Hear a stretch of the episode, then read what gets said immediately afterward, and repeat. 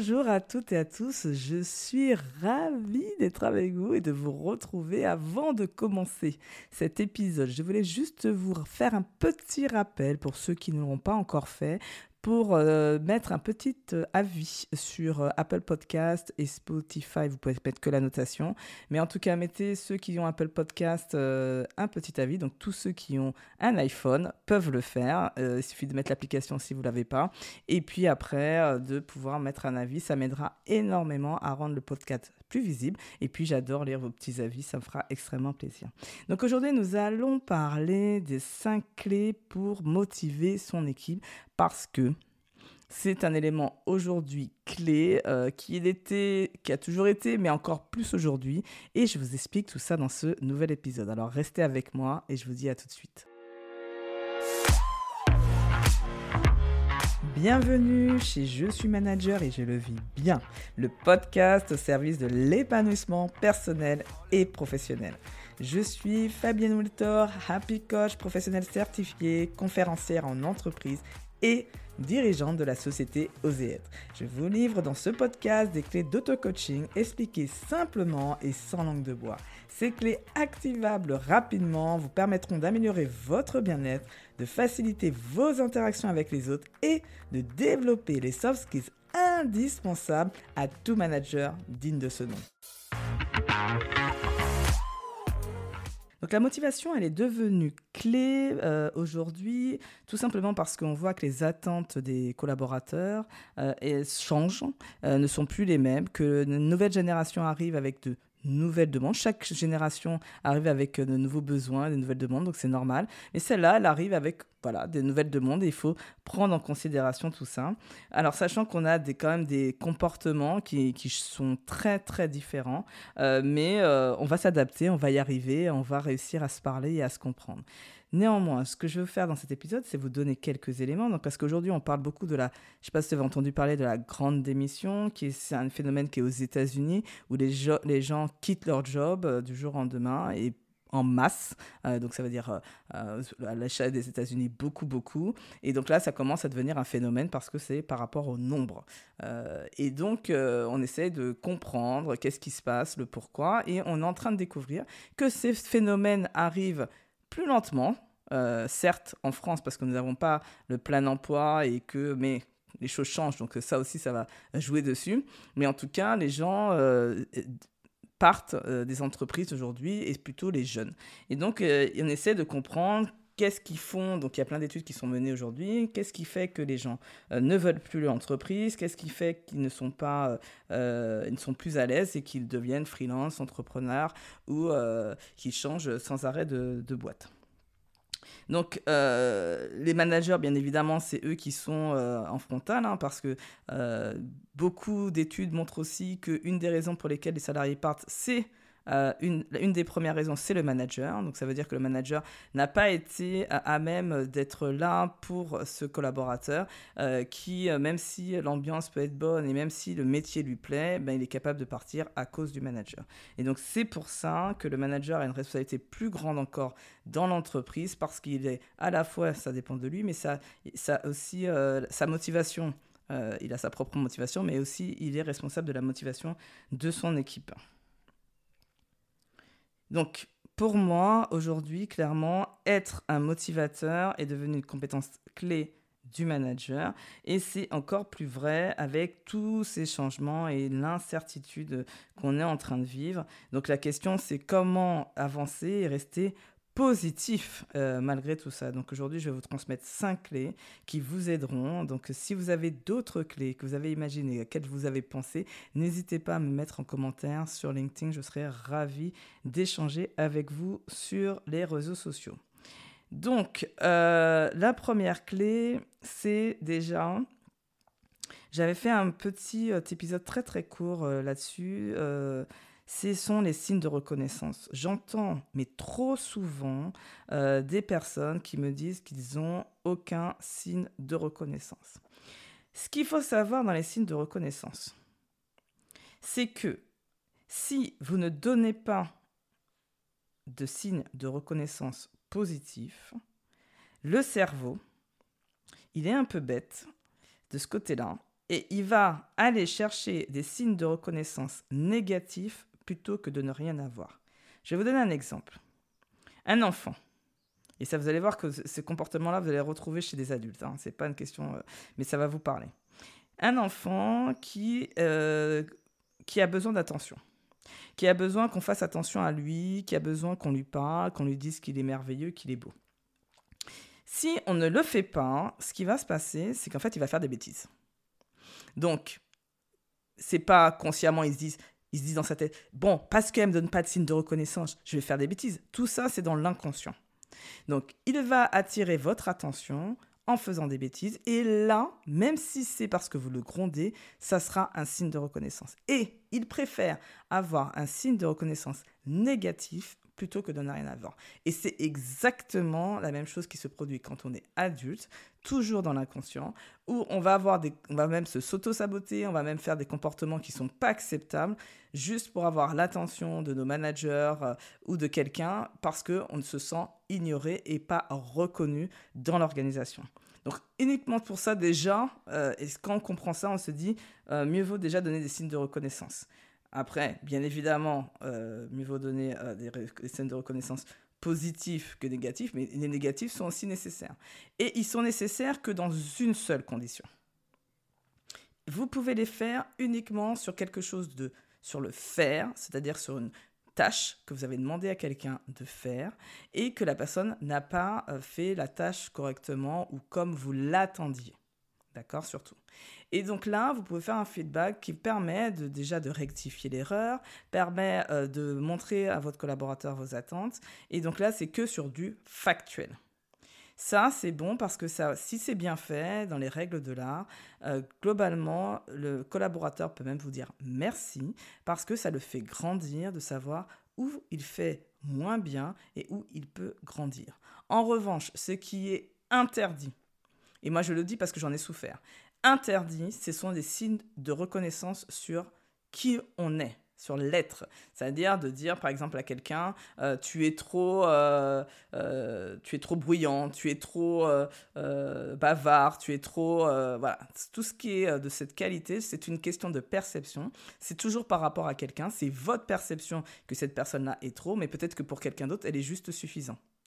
Donc, on n'est pas ni trop ni quoi que ce soit. C'est qu'on est euh, bruyant peut-être. Et donc peut-être que c'est pas opportun d'avoir cette, cette, ce comportement. Et donc là c'est plutôt de travailler sur les comportements sur euh, savoir ce quelles sont vos attentes. Est-ce que c'est vraiment l'attente de l'entreprise ou c'est la vôtre personnellement? Posez-vous déjà challengez-vous avant sur votre qu'est-ce qui vous dérange dans le comportement de la personne avant de lui faire un feedback de cet ordre là donc ça, c'est le, le premier point euh, de comprendre déjà l'importance des signes de reconnaissance. Et je suis persuadée que si on faisait plus de signes de reconnaissance dans les entreprises, on aurait moins de personnes qui, qui partiraient déjà et beaucoup, beaucoup plus de personnes motivées dans l'entreprise.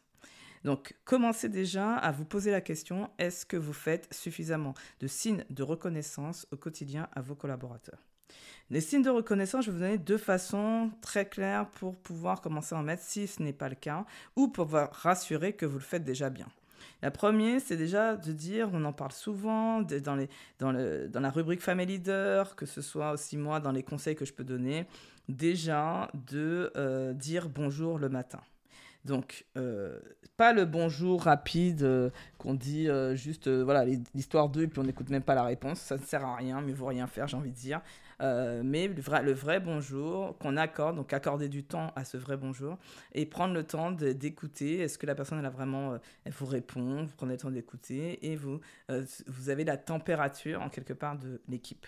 Donc ça, c'est le premier point. Et le challenge aujourd'hui, on a discuté avec, dans un épisode avec Céline Bayer il n'y a pas longtemps, le challenge aujourd'hui, c'est quand on est à distance comment on fait pour faire ce fameux rituel du bonjour alors qu'on est à distance. Donc euh, maintenant, c'est à vous de jouer, de vous challenger sur comment je transpose le bonjour que je faisais en physique euh, et que je dis voilà c'est comme ça euh, comment c'est comme ça que j'ai la température de mon équipe et je sais qui va bien qui va pas bien comment je le transpose quand on travaille à distance Donc ça, c'est le premier point. Le deuxième point, c'est euh, le fait de faire des feedbacks euh, réguliers, euh, formels et informels. Donc souvent, on pense au feedback informel. Moi, j'étais quelqu'un, je suis quelqu'un d'enjoué. Alors moi, je vous disais par exemple très facilement, c'est super, as bien, ça a bien marché, c'est stop ce que ta présentation. voilà. Donc ça, c'est ce qu'on appelle l'informel. C'est-à-dire que sur le moment, on fait un feedback informel. Et moi, je trouve ça génial. Ça permet de, en quelque part, de célébrer sur l'instant présent. Et ça, vous pouvez le faire, c'est à foison, c'est pas, euh, vous pouvez en faire tant que vous voulez. Hein, c'est euh, c'est open.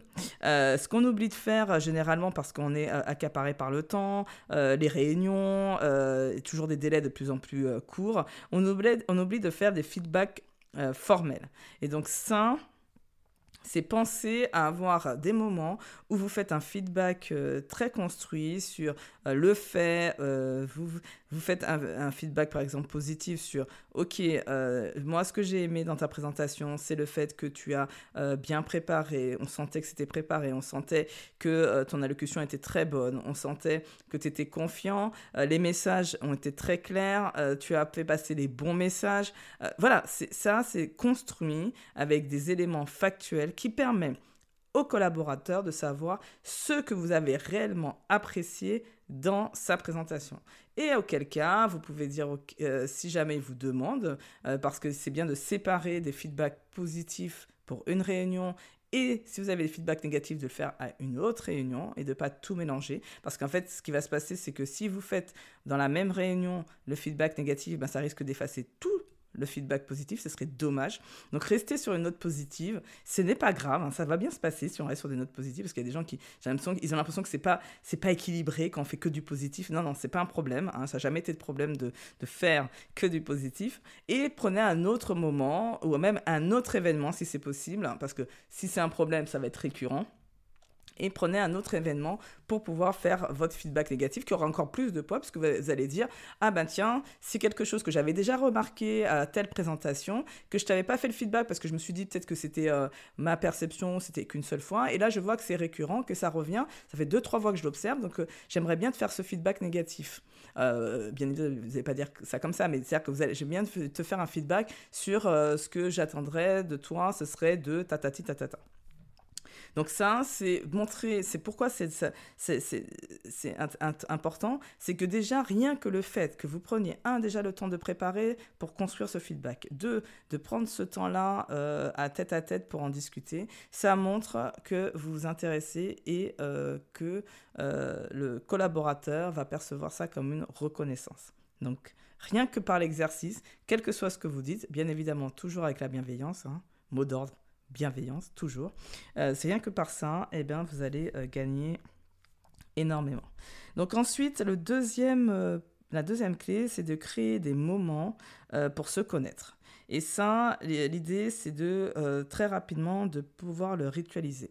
Alors pourquoi c'est important de se connaître euh, C'est tout simplement, c'est parce que on a tendance, malheureusement, à interpréter des comportements. Par exemple, quelqu'un arrive en réunion, il est en train de tirer la, tronche là, et vous dites ah bah c'est parce que euh, vous faites tout un film, parce que ceci, parce que cela, parce que certainement ça dispute, on n'était pas d'accord de mon mail de la dernière fois, ou parce que quelqu'un a dû lui dire que j'ai dit ça, machin, ça. Donc vous faites un film là, donc plutôt que de faire un film. La question, c'est que vous allez, le truc, c'est que vous allez demander qu'est-ce que la personne a. Et pour faire ça, pour oser demander comment la personne se sent, comment elle, elle est, ben en fait, il faut que chacun, on se fasse confiance, qu'on soit à l'aise euh, avec, euh, avec les sentiments, qu'on soit à l'aise à se dire les choses, la vérité, etc. Et pour ça, ben, il faut passer du temps ensemble. Parce que on ne peut pas décréter de faire confiance à quelqu'un juste parce qu'on se dit bah, je, veux me faire confiance. Non, vous faites confiance à quelqu'un parce que vous avez passé du temps avec elle, parce que vous, vous savez qui elle est, les valeurs sont communes, euh, vous savez les choses euh, où sont ses limites, où sont ses forces, euh, vous connaissez un peu la personne et vous savez comment aussi même adapter votre communication, ce qui peut grandement vous aider pour anticiper notamment les conflits deux façons de pouvoir ritualiser tout ça. Donc il y a le, ce qu'on appelle le one-to-one, donc le 1 à 1 en français, qui est très très connu. Donc le fait de faire des réunions que tous les deux et de parler pas d'opérationnel, mais bien de parler des compétences de la personne, les difficultés qu'elle rencontre, euh, quels, sont les besoins qu'elle a, quelles demandes elle pourrait vous faire, de l'accompagner à faire des demandes, et vraiment sur sa, sa place dans l'équipe, sa place dans l'entreprise, et là, vous passez du temps avec elle. Donc ça, ça veut dire que vous comprenez bien qu'au début, quand quelqu'un est intégré et nouveau dans une équipe, vous allez en mettre souvent, et puis plus la personne est là depuis longtemps, plus vous allez espacer ces moments-là. Mais on a tendance, malheureusement, surtout pour les gens qui ont euh, des opérationnels expérimentés, à carrément omettre cette, euh, cette étape-là. Vous ne le faites pas pour lui, vous ne le faites pas pour vous, vous le faites pour la relation. Et ça, c'est quelque chose que vous devez avoir en tête. L'autre dimension qui est tout aussi importante, c'est l'équipe. Et donc là, pareil, de se rencontrer, de ritualiser, de se connaître. Donc il y a des gens qui font des séminaires, euh, si on a les moyens, mais ça peut être simplement euh, une réunion ou un café un peu plus long, mais d'avoir des moments où tout le monde est là et c'est pas qu'une partie de l'équipe. Tout le monde est là et participe et euh, échange, comment dire ça, vit le même événement au même moment. Troisième clé, c'est euh, vous de travailler votre mindset. Donc euh, le fait de, de, de, Parce que en fait, quand vous êtes manager, euh, on va vous prendre comme exemple, on, vous êtes modélisant, et ça c'est important de le, savoir, c'est comme ça, on ne peut pas faire autrement. Et donc ça veut dire qu'il euh, y aura du mimétisme. Si vous êtes quelqu'un de pessimiste, votre équipe sera pessimiste. C'est comme, euh, encore les enfants, c'est exactement la même chose. Si vous êtes quelqu'un d'optimiste, l'équipe sera optimiste. Donc déjà, si vous êtes quelqu'un qui est naturellement pas optimiste, moi je vous invite déjà à travailler sur votre optimisme. Si vous êtes plutôt quelqu'un de négatif, de travailler sur votre positivisme pour être modélisant dans votre comportement et vous allez voir que ça, ça euh, diffuse euh, tout à fait naturellement dans l'équipe. Donc ça, j'en parle dans l'épisode 52 euh, en parlant d'exemplarité. Je détaille, donc je vous invite à aller l'écouter. Et le deuxième point aussi pour travailler sur son mindset, c'est que euh, quand vous arrivez le matin, euh, si vous arrivez en tirant la, tronche, euh, clairement, déjà, personnellement, vous allez passer pas une bonne journée parce que vous n'êtes pas arrivé dans le bon mood, on va dire. Et en plus, vous allez diffuser cette ambiance-là dans l'équipe.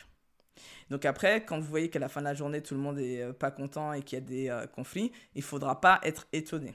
Donc vous avez aussi une responsabilité d'arriver de euh, manière positive. Mais vous êtes humain, vous allez me dire. Et donc en fait, effectivement, vous ne pouvez pas tout le temps être euh, pompé up, euh, j'ai la joie au cœur et tout va bien. Non, vous avez tous, vous, vous avez vos propres problèmes. Et donc là, l'idée, c'est de savoir comment mettre des choses en place pour que moi, j'arrive suffisamment, avec autant, assez d'énergie, assez de positivisme pour entraîner l'équipe. Et donc là, pareil, j'ai fait un épisode, donc je vous invite à, aller le voir, qui est l'épisode 67, qui est comment bien se réveiller le matin. Et je vous assure que ça peut vous aider à justement euh, vous aider clairement, notamment le fait de se réveiller un petit peu plus tôt et de faire que la première chose que vous faites soit pour vous, déjà, ça va vous aider à arriver de, manière, de meilleure humeur, euh, plus avec euh, d'optimisme. Je vous assure que déjà la journée va mieux commencer.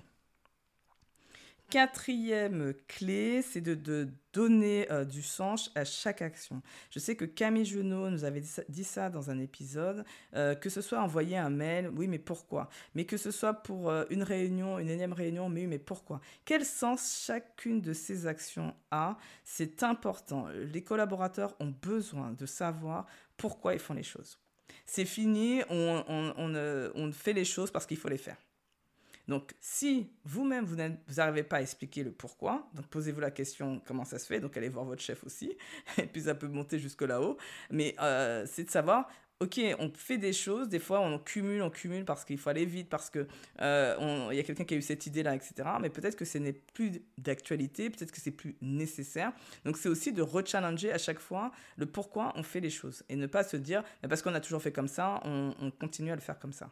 C'est euh, à quoi ça sert que je fasse ce, mail euh, qui me prend à chaque fois 5 minutes systématiquement alors que personne ne le lit? Je caricature, mais je suis pas loin. Dernière clé pour vous. La dernière clé, euh, c'est là on est plutôt de l'ordre de l'accompagnement. Donc c'est d'accompagner les collaborateurs de votre équipe à se développer et à se connaître. Donc là, vous êtes plus dans je me développe, je m'occupe de moi, mais vous êtes dans la transmission. Et donc, ça peut passer au premier niveau, par exemple, pour un opérationnel, de savoir gérer ses priorités. on imagine que les gens, ils savent par où commencer. Peut-être pas. Hein. Il y a tellement d'informations et tellement de choses à faire qu'il a probablement besoin, votre collaborateur, d'un peu d'aide pour savoir par où il doit commencer. et des fois, vous dites, ah, mais je comprends pas pourquoi il a fait ça. Et alors que moi, j'aurais voulu qu'il fasse ça. Mais oui, mais est-ce que vous lui avez dit?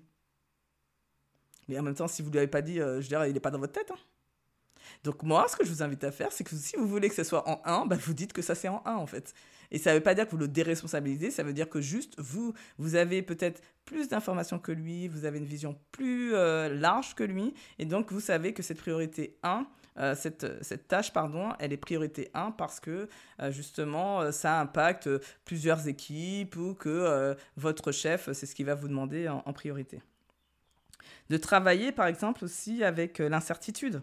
Comment je commence une tâche ne sachant pas ce que ça va donner? Comment je commence une tâche et je sais que potentiellement on va me demander d'arrêter en plein milieu? La frustration que ça génère, la démotivation que ça génère. Parce que ça, ça, donne pas envie de commencer un truc si on sait que ça, ça va servir à rien.